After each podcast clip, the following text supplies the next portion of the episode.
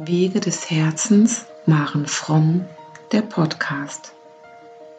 Die Wege des Herzens sind seit 2018 zu meinem Credo geworden. Seither verfolge ich sowohl meinen privaten wie auch meine beruflichen Wege des Herzens mit all seinen Facetten. In meinem Podcast lade ich dich ein, dich berühren, inspirieren und informieren zu lassen. Von mir meiner Geschichte, meinen Themen, Meditationen und Interviews. Öffne dein Herz, um auch deine Wege des Herzens zu gehen, um ein Leben in Liebe und Freude zu leben. In meinem Podcast Wege des Herzens zum Thema Kriegsenkel, Kriegskinder, übertragene Traumata, welches ja im März 2021 mein Monatsthema ist, den Sebastian Heinzel vorstellen.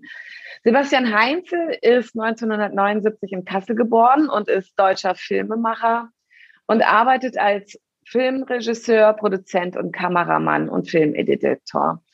Sebastian wohnt mittlerweile, glaube ich, im Schwarzwald und ähm, ist aufgrund seiner ganz eigenen Familiengeschichte, eigener Träume auf das Thema Kriegsenkel und die Aufarbeitung dieses Themas gekommen und ist mit sich und seiner Familie auf Spurenreise gegangen, hat viele Menschen, die mit dem Thema arbeiten, auch interviewt und besucht, sich mit der Epigenetik auseinandergesetzt und hat 2017 begonnen und den Film gedreht, Der Krieg in mir.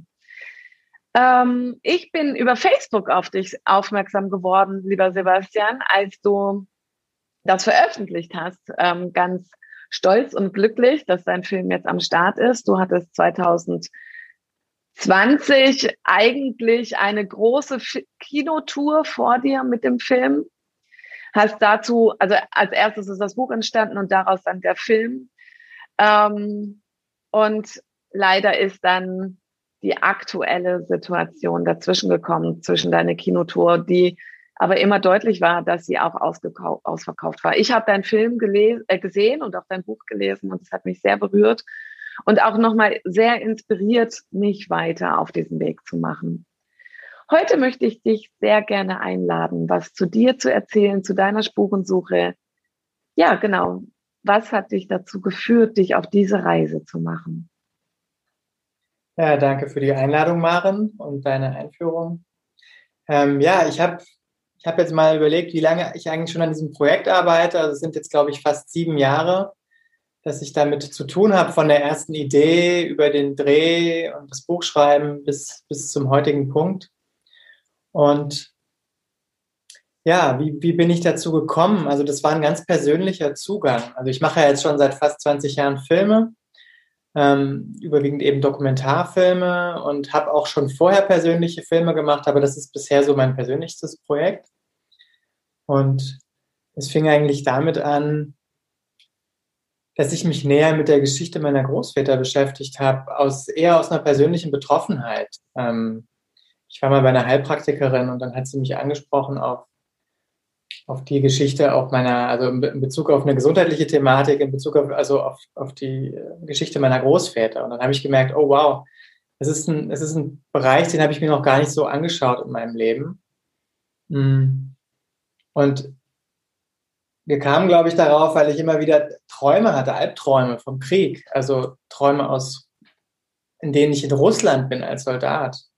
Und wo auch erkennbar war anhand der Uniform, dass es irgendwie im Zweiten Weltkrieg spielt. Und ich habe mich dann gefragt, warum ich jetzt als junger Mann, ich war damals so Ende 20, ähm, warum ich vom Krieg träume, weil es hat ja mit meinem Leben direkt nichts zu tun. Und so kamen wir relativ schnell auf die Geschichte meiner beiden Großväter, die als Soldaten an der Front waren in, in Russland und ich sag mal, recht gewöhnliche Wehrmachtssoldaten waren, also jetzt keine höher gestellten Dienstgrade, sondern einfache Soldaten, die, die das ziemlich hautnah erlebt haben, was damals abgegangen ist. Und wie wir alle wissen, war das ja einer der äh, schlimmsten und schwierigsten Teile des Krieges, diese, diese Ostfront zu erleben. Und ja, Und äh, dann habe ich mich, äh, dann habe ich mich einfach näher mit, der Gesch ihrer Geschichte beschäftigt. Ich bin in Archive gegangen, habe recherchiert und habe auch viel mehr herausgefunden, als in meiner Familie bekannt war. Also ich habe zuerst natürlich versucht, mit meinen Eltern darüber zu sprechen und, und mein Vater, der wusste sehr, sehr wenig über die Geschichte seines Großvaters, mhm. Hans. Ähm, und ich habe Opa Hans noch kennengelernt als kleiner Junge. Ähm, und er hatte mir damals auch ein bisschen was erzählt vom Krieg, hat mir auch damals so ein Buch in die Hand gedrückt über die Geschichte des Zweiten Weltkriegs. Und äh, aber ja, also mein Vater wusste so gut wie gar nicht, was er genau eigentlich dort erlebt hatte. Und dann habe ich mich eben auf die, auf die Spurensuche gemacht und bin, und bin nach Weißrussland gefahren, weil ich habe dann rausgefunden, dass mein Großvater ähm, als Soldat in, in Weißrussland war und Weißrussland ist wiederum ein Land, in das ich seit ja, über 15, 15 Jahre mittlerweile schon immer wieder gereist bin, um dort Filmprojekte zu realisieren. Und ich habe mich mhm. schon während dieser Reisen immer wieder gefragt, was zieht, mich, was zieht mich hier eigentlich in dieses Land? Ja, das ist ein kleines, relativ unbekanntes Land. Viele Menschen wissen da eigentlich in Deutschland so gut wie gar nichts drüber. Ähm, aber es ist natürlich, kommt direkt hinter Polen und ist gar nicht so weit von uns eigentlich entfernt. Und ja, und dann habe ich mich gefragt, da sind es vielleicht diese, diese, wie so, ist es wie, wie so ein roter Faden, der, der mich da schon unbewusst irgendwie immer hingezogen hat, um, um diese Geschichte irgendwie aufzuarbeiten. Und dann bin ich eben jetzt für mein Filmprojekt Der Krieg in mir dort nochmal hingefahren und habe, also mehrfach hingefahren auch, einmal alleine und dann nochmal mit meinem Vater zusammen auch, um ja, um, um besser, um, um, zu recherchieren, wo war mein Großvater dort, in welchen Orten und was hat er dort wohl etwa erlebt. Also mir ging es auch darum, dort Menschen zu treffen, die auf russischer Seite oder weißrussischer, weißrussischer Seite, die den Krieg auch selber noch erlebt haben. Und das ist uns auch gelungen. Wir haben, wir haben an den Orten, wo mein Großvater war, die wir im Archiv dann irgendwie rausfinden konnten, haben wir dann Menschen getroffen, die, ähm, die den Krieg als Kinder erlebt haben. Und es waren ganz berührende Begegnungen, die wir dort hatten, die auch nochmal viel zwischen, äh, viel mit meinem Vater gemacht haben, aber auch mit mir und auch unser Verhältnis sehr stark verändert haben. Mhm. Also so wie ich das empfunden habe in deinem Film, war dann auch so eine Völkerverständigung und so ein Stück Heilung möglich dadurch, ja? Oder also so ähm, Abbau vielleicht auch von Schuld- und Schamgefühlen. So, so habe ich es ein Stück weit empfunden. Ja, also ich würde sagen, im ersten Schritt war es eher eine Bewusstwerdung von den Schuld- und Schamgefühlen, die überhaupt noch da sind. Also ja. ich hatte schon mein ganzes Leben lang auch immer so, ich würde mal sagen, so Gefühle von Schuld, die ich nicht so ganz zuordnen konnte. Also wo kommen die eigentlich her? Also so ein, das hat sich bei mir zum Beispiel in so einer Art Leistungsdruck gezeigt, ja. Also mhm das ist auch ein, ein, Muster, was ich bei meinem Vater entdeckt habe, äh, sich sehr stark über die Arbeit zu definieren und, und also den Druck, ganz viel schaffen zu müssen. Ja? Mhm. Also sich zum Beispiel keine Pausen zu erlauben, ähm, äh, nie zufrieden zu sein mit dem, was man erreicht hat. Und äh, viel über die Arbeit zu kompensieren. Und ich habe dann geschaut, bei meinem Vater, da ist das ähnlich, der hat Karriere in der Wirtschaft gemacht. Mein Großvater ähm, war auch Unternehmer, war selbstständig und war eigentlich nur in seiner Werkstatt als äh, Schreiner. Und mhm. äh, das ist so ein Muster, das hat sich bei uns in der Familie weitergegeben und ich führe das auch zurück auf so, ein, auf so eine Kompensation, auf so einen Leistungsdruck, ähm, irgendwie äh, ja immer was erreichen zu müssen, was nicht ähm, äh, sich nicht zufrieden, so nicht zufrieden zu sein mit dem, was einfach ist. Mhm. Und ja, jetzt kann man sagen, was hat das mit, was hat das mit dem Krieg zu tun, ja?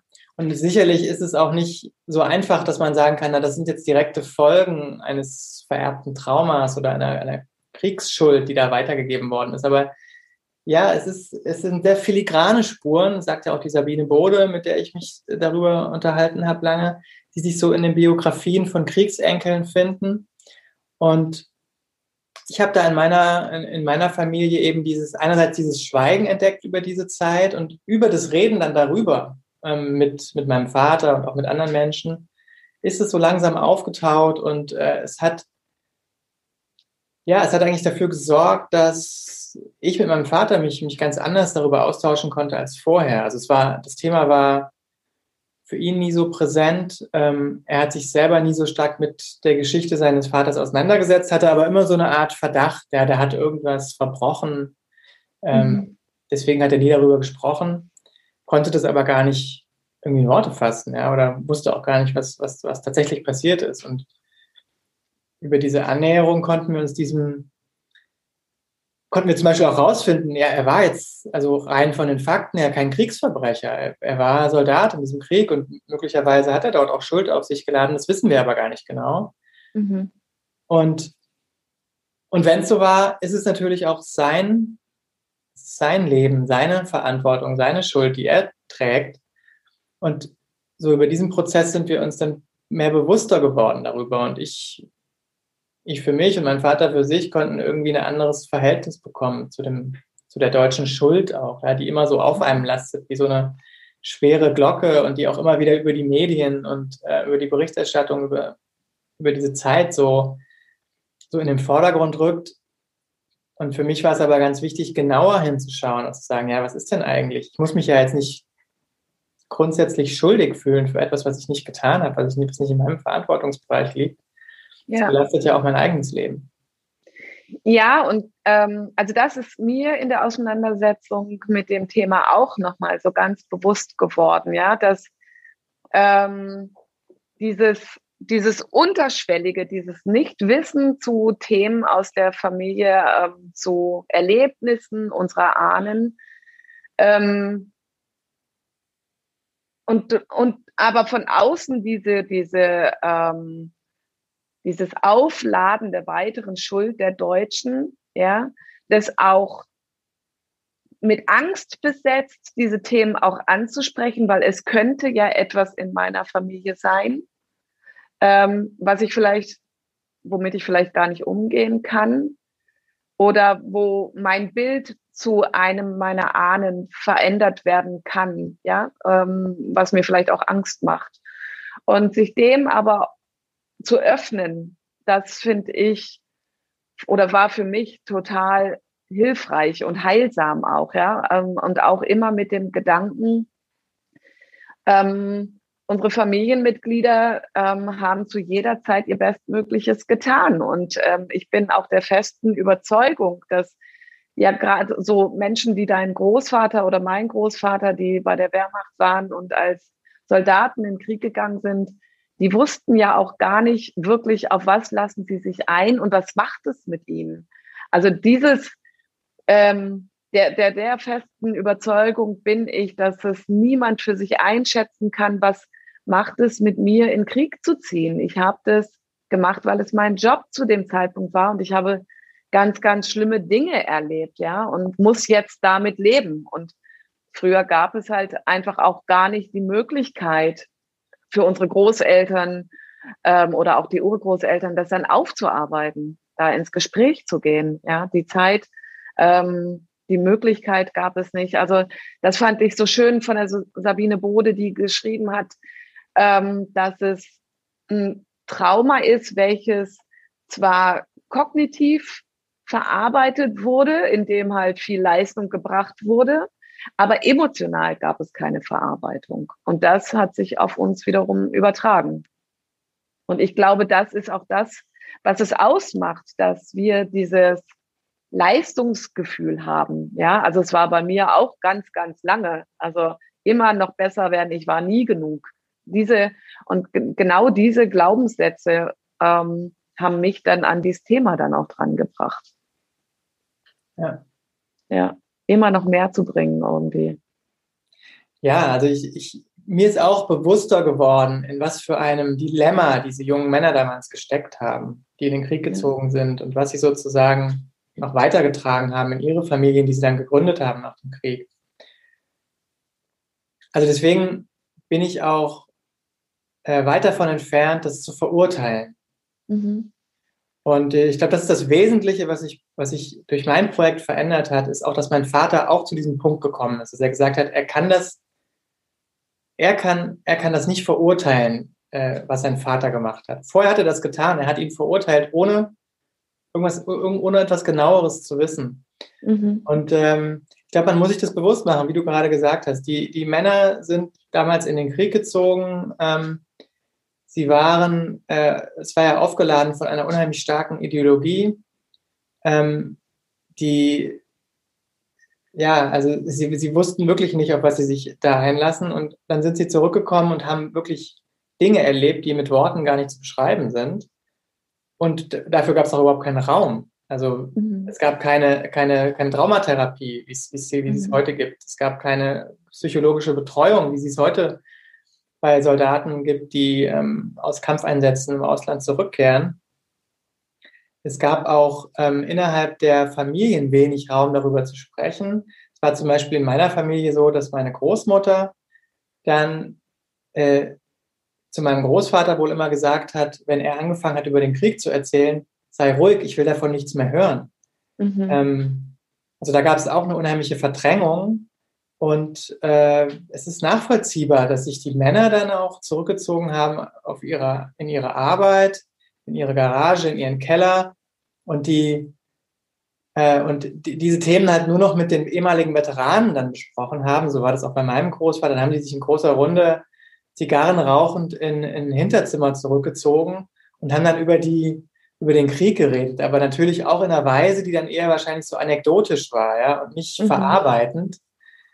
Ähm, und tja, und so haben, denke ich mal, haben meine Großväter vieles von dem, was sie dort erlebt haben, mit sich irgendwie rumgetragen und unbewusst dann auch äh, dadurch auch weitergegeben durch dieses Nicht-Sprechen und das Nicht-Auseinandersetzen und sich nicht die Emotionen anzuschauen, die damit auch noch verknüpft sind, wie Schuld, Scham, Angst, mhm. der sehr starke, sehr starke und sehr wirksame ähm, Gefühle oder Emotionen, wenn die in dir weiterarbeiten.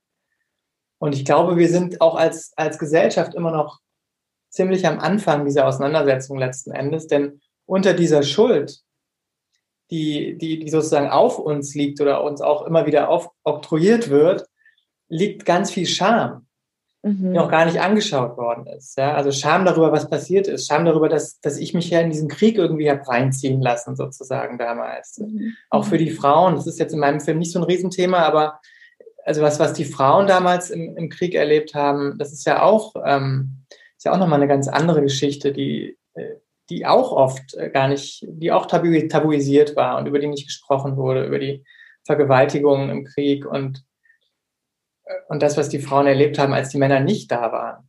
Und da gibt es noch ganz, ganz viel anzuschauen.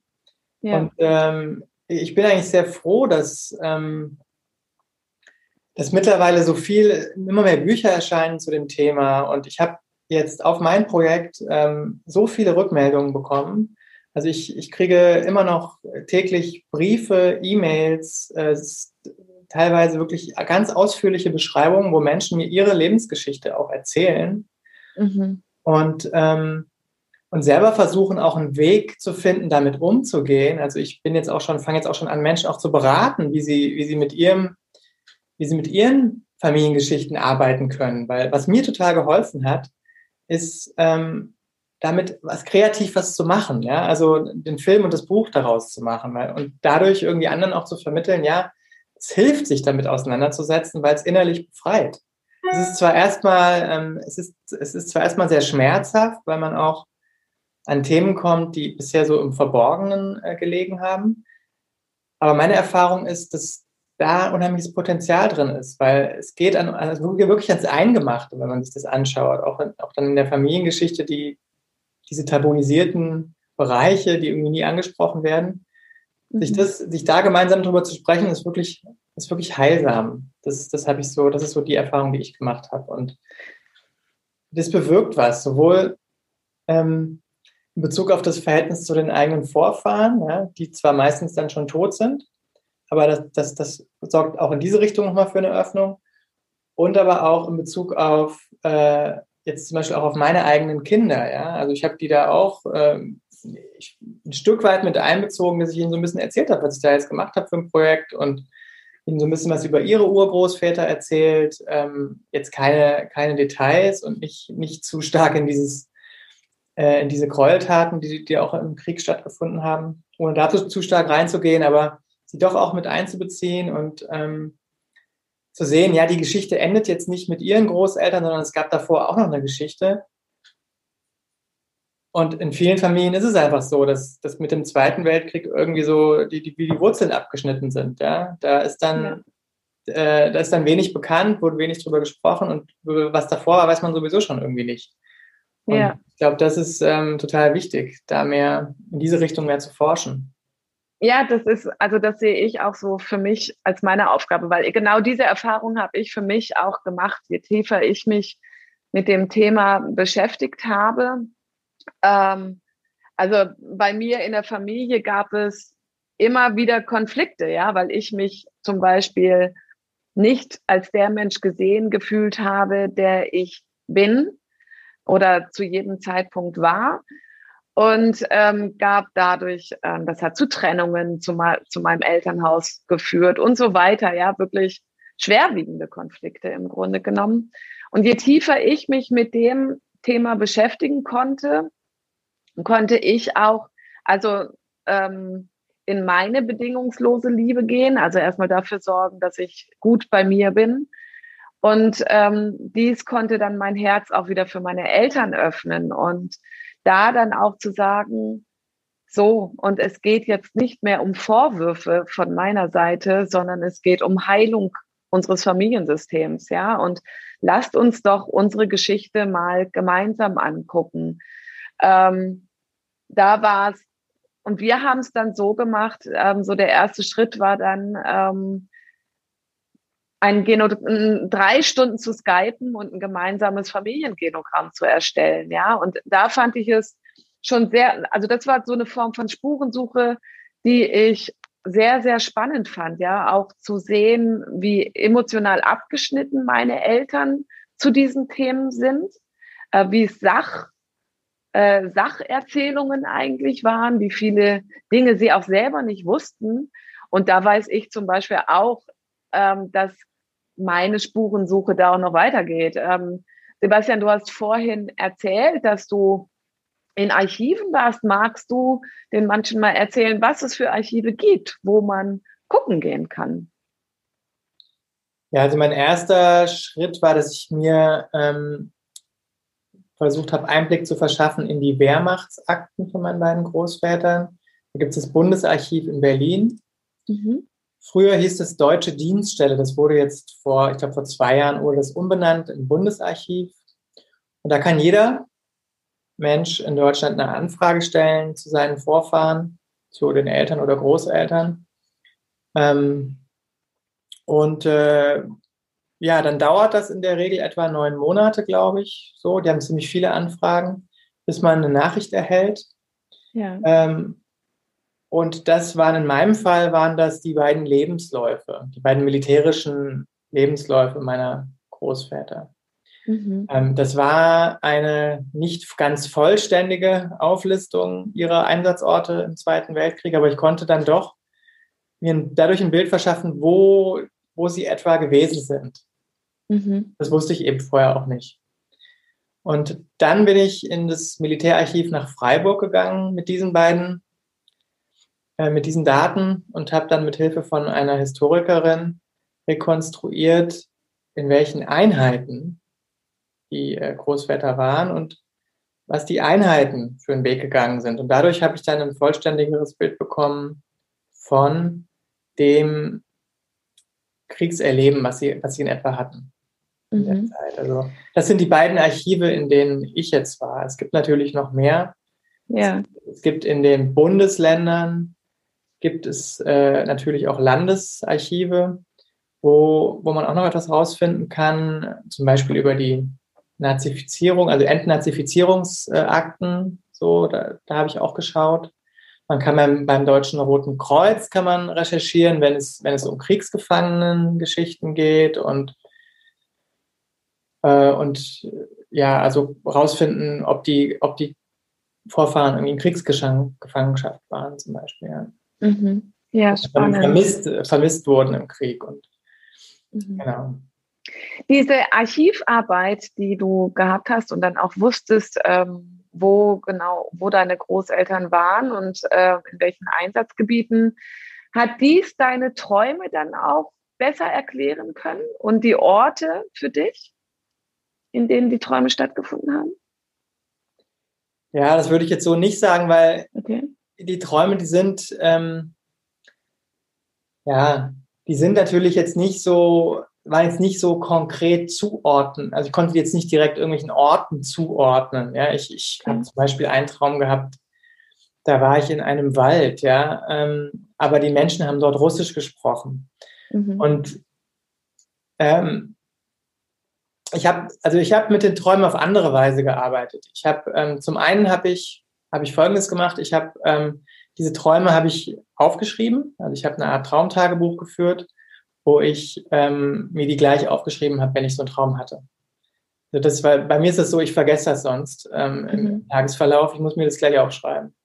Habe ich die möglichst detailliert aufgeschrieben und im nächsten Schritt äh, habe ich mir dann nochmal angeschaut und habe dann entschieden, dass ich diese Träume in den Film mit integrieren will. Und ich habe mhm. dann mit, zusammen mit einem, äh, mit einem Zeich Zeichentrickkünstler, einem Animator, habe ich dann, äh, ja, hab ich, haben wir diese Träume visualisiert und haben die in den Film integriert. Mhm. So einer zweiten bildlichen Ebene, ja, dass sie, ähm, ja, das, da sieht man dann halt, wie ich da zum Beispiel im Wald im Panzer unterwegs bin. Und äh, ich habe versucht, dir vor allen Dingen das Gefühl wiederzugeben ja. dass diese Träume in mir erweckt haben. Weil das finde ich immer das Entscheidende, weniger so dieser Inhalt, wo bin ich da genau, sondern eher, was löst das in mir aus und wie geht es mir im Traum.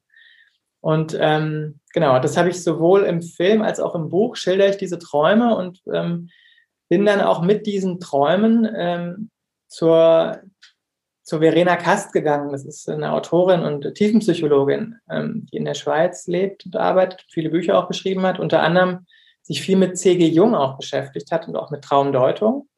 Und dann habe ich ihr einige meiner Träume auch erzählt. Mhm. Ähm, und äh, das, was sie mir gesagt hat, ist dann auch Inhalt von einem Kapitel im Buch, was nochmal sehr spannend einfach für mich war. Wie gehe ich auch mit diesen Träumen um? Da hat sie mir einfach auch Hilfestellung gegeben. Was, wie gehe ich überhaupt mit belastenden Träumen um? Was mache ich damit? Wie kann ich damit mhm. arbeiten für mich? Und da haben wir verschiedene, ähm, also verschiedene Dinge besprochen, aber auch so ganz konkret äh, tiefenpsychologisch dran gearbeitet. Und äh, das ist ähm, auch auf der DVD, das habe ich nochmal als Bonusmaterial mit drauf gemacht, auf die DVD, um, um auch nochmal zu zeigen, weil vieles hat nicht in den Film gepasst. Das war, hätte mhm. einfach den Rahmen des Films gesprengt. Aber es war einfach sehr spannend und auch sehr hilfreich für mich. Deswegen wollte ich das gerne weitergeben, habe das jetzt noch auf die DVD mit drauf gemacht und auch im Buch schildere ich so ein bisschen den Prozess, wie ich im Grunde mit diesen Träumen, wie diese Träume mich auch geführt haben durch dieses Projekt und wie sie sich auch verändert haben im Laufe der Zeit. Mhm. Ja, ich wollte gerade, also während du erzählt hast, wollte ich gerade sagen, Geld, das ist doch auch ähm, Bonusmaterial in deinem, auf deiner DVD. Ja, genau. Genauso wie ähm, der Besuch auch bei der Frau Mansui, soweit ich weiß, hast du das auch nochmal ausführlicher als ähm, Bonusmaterial in dem Film.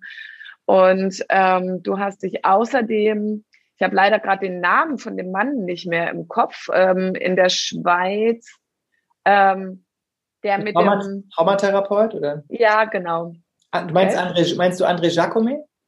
Ich glaube, mit dem hast du auch noch mal ein Bonusmaterial auf ja. dem Film. Genau. Ja. Ja, also, also ich, ich, hatte viele Verbindungen in die Schweiz, interessanterweise. Das äh, war ja. ganz spannend. Das, der Film ist ja auch dann eine deutsch-schweizerische Koproduktion geworden. Ja. Wir haben interessanterweise wurde, wir haben ja Filmförderung beantragt und dann hat das, das, das Kultur, äh, Kulturministerium hier in Deutschland hat es abgelehnt, das Projekt, aber das Bundesamt für Kultur in der Schweiz hat den Film gefördert. Spannend. Äh, fand ich sehr spannend und äh, dann dann habe ich auch viel Kontakt in die Schweiz bekommen, unter anderem eben zu dem André Jacome, ein Traumatherapeut aus der Nähe von Zürich, der mich die ganze Zeit eigentlich als Projektberater begleitet hat. Also ich habe jetzt keine Therapie mit ihm gemacht, aber er hat mich äh, immer wieder beraten zwischendurch, wie ich auch für mich persönlich äh, stabil bleiben kann in, im Umgang mit diesem sehr, sehr schweren Thema. Also zum mhm. Beispiel hat er zu mir gesagt, Sebastian, du hast dir da ein Thema ausgesucht, äh, das ist so schwerwiegend. Ähm, eigentlich müssten jeden Tag hunderte Menschen für dich meditieren, wenn du dieses Projekt machst. Und äh, weil er meinte, da werden, du beschäftigst dich mit so starken Energien. Mhm. Ähm, das ist, äh, und es war auch, es war auch eine heftige Zeit für mich, diese sechs, sieben Jahre, mich immer wieder in dieses, in diesen Zweiten Weltkrieg reinzugehen und auch was es, was da noch sozusagen an äh, block, also blockierter Energie sozusagen drin steckt, ja, in, in unseren individuellen Geschichten von allen Menschen, die ich da jetzt auch getroffen habe, aber auch in meiner eigenen Geschichte. Ja. Und ähm, ja, und genau, und, und neben dieser, also das war dann noch für mich ein großes Thema, was jetzt noch stärker im Buch ist als im Film, ist eben dieses auch Traumaheilung. Ja, also wie kann ich, ähm, was, was gibt es für Methoden, da ähm, da ranzukommen, das aufzutauen, diese, diese gefrorene Energie, ja, das ist ja sowas wie, mhm. ähm, wie, wie André Giacomi das auch immer so bezeichnet hat, das ist wie so gebundene Energie. Ja, also mhm. Trauma ist, äh, ist im Grunde Verlust von Verbindung, so definiert es auch sein Lehrer Peter Levine, mhm. äh, mit dem ich ja auch für den Film gedreht habe, ähm, der ja wirklich einer der renommiertesten Experten so in diesem Bereich ist. Der hat viel mit Soldaten auch aus dem Vietnamkrieg gearbeitet und der sagt, Trauma ist Verlust von Verbindung und äh, Traumaheilung ist dann in diesem Sinne die Wiederherstellung von Kontakt ähm, zu dir selbst, zu deinen Familienmitgliedern, zu diesem Thema. Ja. Dass dich da eben, dass da eben verdrängt oder verschüttet ist. Ja, da, also genau diesen Ansatz habe ich auch. Ja, dass, ähm, dass, dass es darum geht, die Familien zu sehen, ja, und in Liebe auch zu sehen. Also dahin zu kommen, ähm, die Ahnen in Liebe anschauen zu können ähm, und in die Vergebung auch zu gehen. Ja, also für mich ist das ähm, Thema Vergebung ganz arg wichtig. Was ja Vergebung heißt ja nicht, ich muss alles gut finden, was sie gemacht haben, aber was sie gemacht haben, ist ihr Thema und sie müssen damit leben oder mussten damit leben. Und sie wussten es zu dem Zeitpunkt vielleicht nicht besser. Und da hinzugehen, anzuerkennen, sie haben ihr Bestmögliches gegeben, ja, friedvoll ähm, auf die Familie wiederzusehen. Also das war, war und ist für mich der größte Schritt im Rahmen meiner eigenen Heilung gewesen, meines Heilungsprozesses. Und ähm, das, das ist da auch mein größter Antrieb dafür, dass ich das jetzt so, also dieses Thema auch weiter in die Öffentlichkeit bringen möchte. Ja, also das ist der Antrieb, jetzt das ein Monat ähm, in meinem Podcast zum Thema zu machen. Ich habe selber auch einen Buchartikel dazu geschrieben, äh, halte Vorträge und Workshops dazu, weil es so, so heilsam ist. Also ich habe eine Kundin, die ähm, ähm, hier in Deutschland lebt, aber aus äh, einem ähm, östlichen Land kommt die seit Jahren unter Depressionen litt, ja, und dann irgendwann durch mich auf dieses Thema aufmerksam wurde, in meinem Vortrag gesessen hat und der, ich habe eine Meditation auch zu dem Thema gemacht, ähm, der sind einfach nur noch die Tränen geflossen und die kam dann zu mir ins Coaching und wir haben ihre Lebenslinie angeschaut und haben auch dabei dann ihre Familien angeschaut. Und sie hat irgendwann gesagt, Maren, du bist wie ein Engel, der in mein Leben geflattert ist. Ja, es hat ihr in drei Terminen mehr Heilung gebracht als zehn Jahre Psychotherapie. Beziehungsweise es hat dann auch nochmal Ansätze gegeben, in ihrer Psychotherapie nochmal weitergehen zu können. Und du bringst es ja auch in dein, äh, in deinem Buch und in deinem Film sehr schön, wie auch diese Traumata übertragen werden, auch mit den Genen und allem, ja, und äh, in deinem Gespräch mit der Frau Mansui. Und das ist so wichtig zu beachten, dass es die Traumata sich wirklich in den Körpern absetzen und weitergetragen werden und dass es da auch um Körperheilung geht, dass es im Grunde genommen um ein ganzheitliches Projekt unserer Menschheit geht. Ja, ja das war für mich, äh, das war für mich auch sehr spannend, ähm, dieses, dieses Feld der Epigenetik kennenzulernen. Das war, war etwas, was ich gar nicht so auf dem Schirm hatte, weil ich nicht so ein Mensch bin, der sich so stark mit Wissenschaft beschäftigt. Mhm.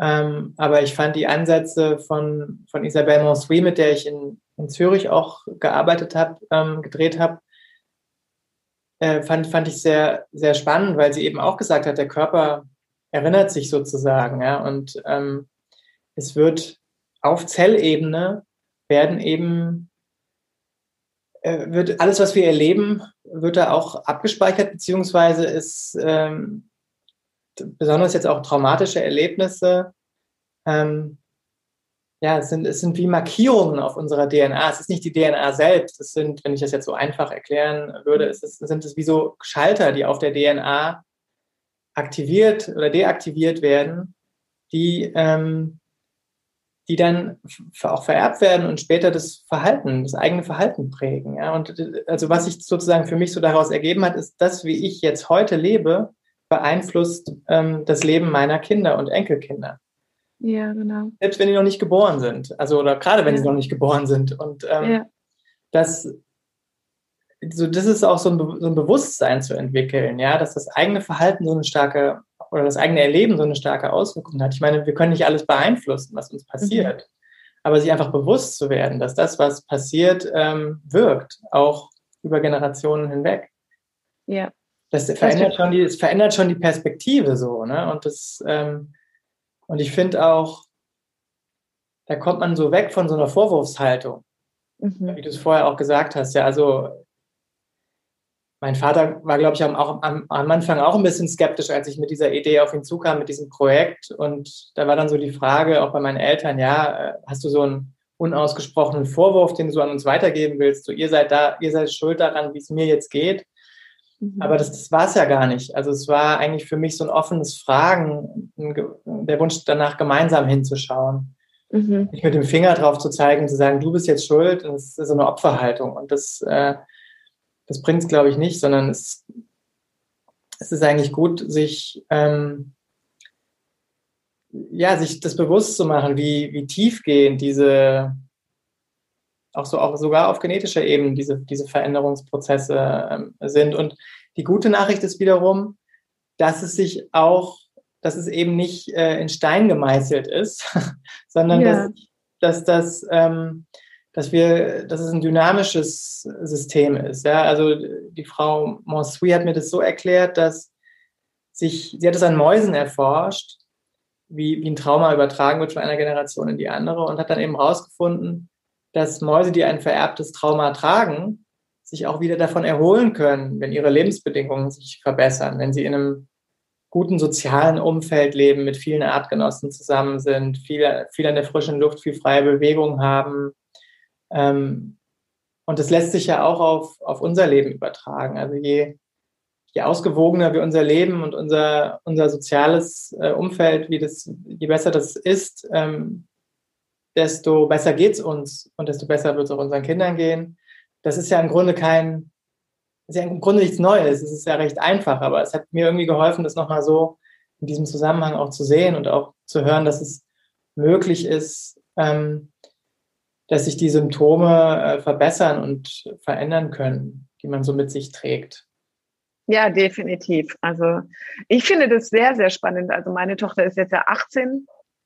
Ähm, und ich bin auch seit acht Jahren so auf dieser Reise, ja, meinen Weg zu gehen. Und natürlich waren die ersten Jahre gar nicht so leicht und auch für meine Tochter gar nicht so leicht, weil ich dennoch von einer Krise in die nächste gestolpert bin, ja. Und ähm, was da für eine Verantwortung und für ein, Be also so was für einen, wie mein Kind darauf reagiert hat, und wie sie aber jetzt auf diesen Prozess von mir reagiert und endlich ihren Weg gehen kann, je mehr ich in meiner Freiheit bin, ja, und je, je tiefer ich da auch in der Heilung bin. Das macht also auch ganz arg viel mit ihr, ja, es heilt auch ihren Weg und das, das finde ich so schön dabei und das treibt mich auch unglaublich an. Genau. Sebastian, dein Film hast du 2017 gedreht ähm, oder ja fertig gedreht. Ähm, was ist bei dir seither geschehen? Wie geht es dir heute mit dem Thema? Ja, also ich habe, ähm, naja, also ich bin ja immer noch sehr damit beschäftigt auch. Also vor allen Dingen jetzt damit auch diese, die Nachwirkungen von Film und Buch äh, zu, damit umzugehen. Also als meinen persönlich, also ich kann sagen, dass ich, dass ich das,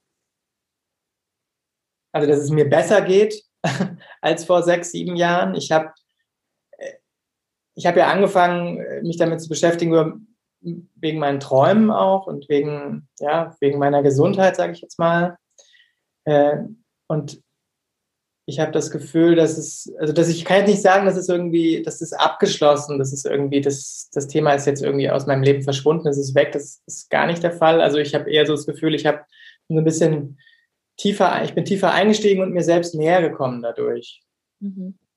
Und äh, ich träume nicht mehr so häufig vom Krieg, aber es gibt immer mal wieder auch Nächte, wo ich, wo ich auch mal wieder vom Krieg träume und es verschiebt sich mehr mehr und mehr auch so ins Aktuelle rein. Also das, was wir jetzt gerade gesellschaftlich erleben, ähm, finde ich einen guten Spiegel dafür, wie stark ähm, wir als Gesellschaft immer noch traumatisiert sind.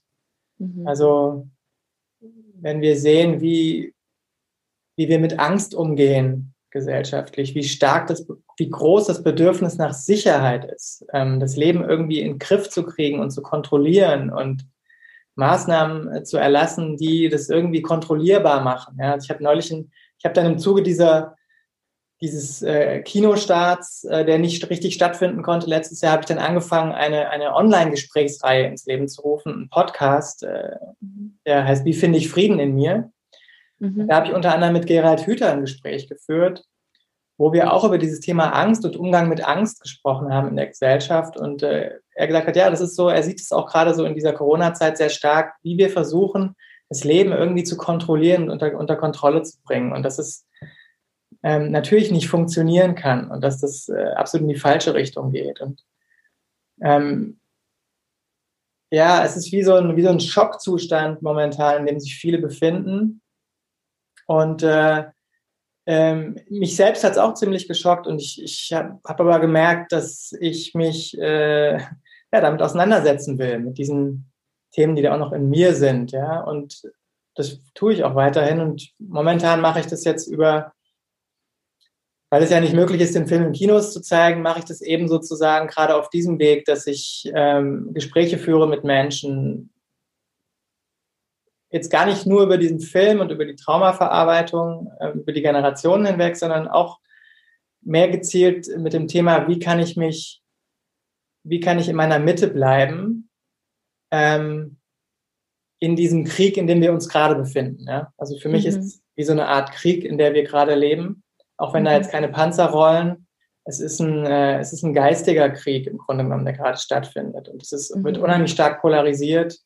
Es werden Fronten ja. gebildet auf verschiedenen Seiten und es ist eine sehr heikle Zeit, in der wir leben und ich, ähm, ich sehe es gerade so als meine Aufgabe, ähm, daran mitzuwirken, ja, dieser Polarisierung entgegen, also dem was entgegenzusetzen und mhm. ähm, dazu zu motivieren, genauer hinzuschauen, ja, und sich selber erstmal wahrzunehmen und wahrzunehmen, was in dir selbst geschieht. Und ähm, ich glaube, das ist was, was ich sehr stark mitgenommen habe, so aus dieser, aus dieser Arbeit an meinem Projekt, ähm, der Krieg in mir. Und ich bewege mich jetzt sozusagen ähm, äh, da weiter und das Thema ist mehr in die Gegenwart gerückt gerade. Und äh, mir noch viel stärker bewusst geworden, wie stark diese Mechanismen sind, die da in uns wirken.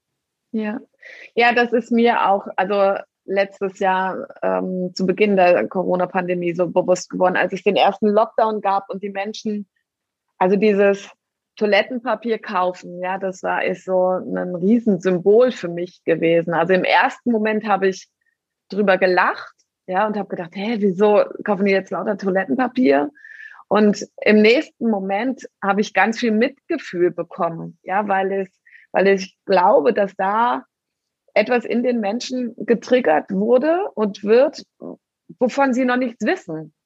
Ja, wo, weshalb sie selber gar nicht beantworten kann, warum irrationale Handlungen da stattfinden. Ja, und wie du auch sagst, ja, auch diese Spaltung und das alles. Das hat für mich, hat das alles einen äh, Zusammenhang mit unseren, mit der Geschichte, ähm, ja, mit der Geschichte im Allgemeinen, ja, und mit den Traumata, die da nicht aufgearbeitet wurden. Und auch ähm, was für mich so wichtig ist, dabei zu betrachten, ist, ähm, wenn Menschen sagen, ja, der Krieg ist doch jetzt schon 75 Jahre her, ja. Aber wenn man sich die letzten 100 Jahre anguckt, ähm, haben unsere Generationen, es gab nicht eine einzige wirkliche Generation, die ohne eine Krise gelebt hat. Also es ist keine Ruhe eingekehrt. Erst gab es den Ersten Weltkrieg, dann, den, dann die Weltwirtschaftskrise, Zweite Weltkrieg, dann die Finanzkrise, Corona-Krise. Ähm, unsere Ahnen sind immer wieder auch getriggert worden und mussten dann ja also aus meinem Gefühl heraus, wenn sie diese Dinge so tief vergraben haben, auch weiterhin vergraben, damit nichts hochkommt, was schmerzen kann. Ja. Und da sehe ich auch unsere Aufgabe, so wie du es tust oder auch wie meine, ich das als meine Aufgabe sehe, um Aufklärung und dass es möglich und sinnvoll ist, in die Heilung zu gehen, ja, und wichtig auch, damit unsere Kinder dieses Trauma endlich nicht mehr mit sich tragen müssen oder leichter tragen können, einen Umgang finden damit. Ja, also der André Giacomeyer, der hat es auch mal so ganz gut auf den Punkt gebracht, als ich mit ihm darüber gesprochen habe. Also Trauma ist, ist, ist ja ein Teil von unserem Leben. Also es, es wird kein Leben ohne Trauma geben, sondern Trauma ja. ist, ist insofern Teil unseres Lebens, äh, dass wir dadurch lernen. Also das sind Entwicklungsschritte und ähm, so wie Krankheit, Krankheiten für mich auch ähm, äh, Entwicklungsschritte sind, ja. Insofern ist es auch ein Wahnsinn im Grunde zu versuchen, Krankheit zu unterdrücken und äh, zu verhindern sozusagen, weil damit verhindert man auch automatisch die Entwicklung, die man, mhm. die wir als Menschen gehen können. Wenn wir uns, also es, äh, wenn wir, wenn wir, wenn wir, die, wenn wir das ausblenden wollen, ja, dass es Krankheit und Tod gibt, ähm, mhm. Was ja gerade sehr, was ja gerade versucht wird im Grunde genommen. Ja, ja sehr präsent. Ja. Genau. Und ich glaube, ja, insofern ist es eher die Frage, wie gehen wir damit um? Das ist äh, mhm. wesentlich. Äh, also wie gehen wir mit, mit Trauma um und wie gehen wir mit ähm, Krankheit um? Wie, wie finden wir auch zu neuer Lebendigkeit? Ja, also ja, ja das finde find ich so die spannenden Fragen, ja. äh, die mich jetzt auch gerade so beschäftigen in dieser Zeit. Ja, sehr schön. Sebastian, gibt es noch irgendetwas, was du den Menschen gerne mitgeben möchtest, ähm, so zum Abschluss des Podcasts oder des Gesprächs? So ein Wort zum Sonntag jetzt noch.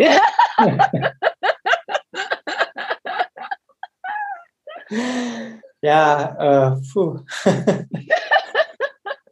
also ich, ich hatte eben gerade schon das Gefühl, es geht so in diese Richtung. Ähm, ich was kann ich denn, was will ich jemandem mitgeben? Ähm,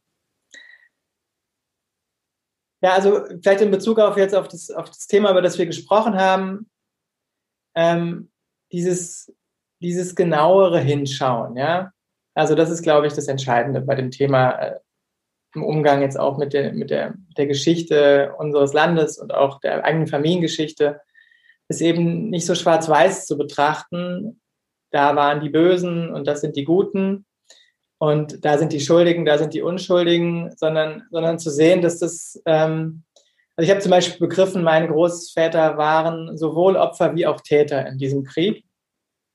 Ähm, und so ist ja auch das Leben. Wir sind, ähm, ja, wir sind sowohl Opfer wie auch Täter und es ist, ja, es ist wichtig, sich einfach genauer hinzuschauen, was, was ist passiert, was, was ist in meiner Familie passiert, was kann ich rausfinden noch heute, was kann ich für Gespräche noch führen. Das hat mir geholfen, auch in meiner Familie geholfen und dadurch konnte, konnte ich zum Beispiel mich meinem Vater sehr stark annähern oder wir haben, wir haben uns gegenseitig eigentlich angenähert auf dieser gemeinsamen Reise, die wir da gemacht haben. Mhm. Und darüber bin ich sehr dankbar und ich glaube, das ist das, was ich auch allen anderen empfehlen kann und sich da auch Hilfe und Unterstützung zu suchen auf diesem Weg. Man muss den nicht alleine gehen. Ja. ja. Das, wie du es im Grunde genommen vorhin geschafft hast, das äh, gesagt hast, das Trauma trennt und ihr habt dadurch wieder Verbindung geschaffen, weil es wichtig ist, die Verbindung auch wieder hin, also herzustellen. Vielen, vielen Dank, lieber Sebastian. Ja. Ich danke dir sehr, sehr für dieses wirklich schöne Interview. Ich wünsche dir, dass dein Film, falls du das doch vorhast, äh, doch noch irgendwie in die Kinos kommt, äh, wenn die Kinos wieder öffnen dürfen. Und, ähm, und ansonsten, ja, ähm, ich werde auch den Link zu deinem Film oder zu deiner Website ähm, unten mit einfügen, egal wo ich das Ganze jetzt veröffentliche. und bin dir sehr, sehr dankbar für dieses Gespräch. Ja, sehr gerne. Vielen Dank für die Einladung, Maren, und äh, ja, alles Gute für deine Reihe. Ja, vielen Dank. Tschüss. Tschüss. Äh, warte.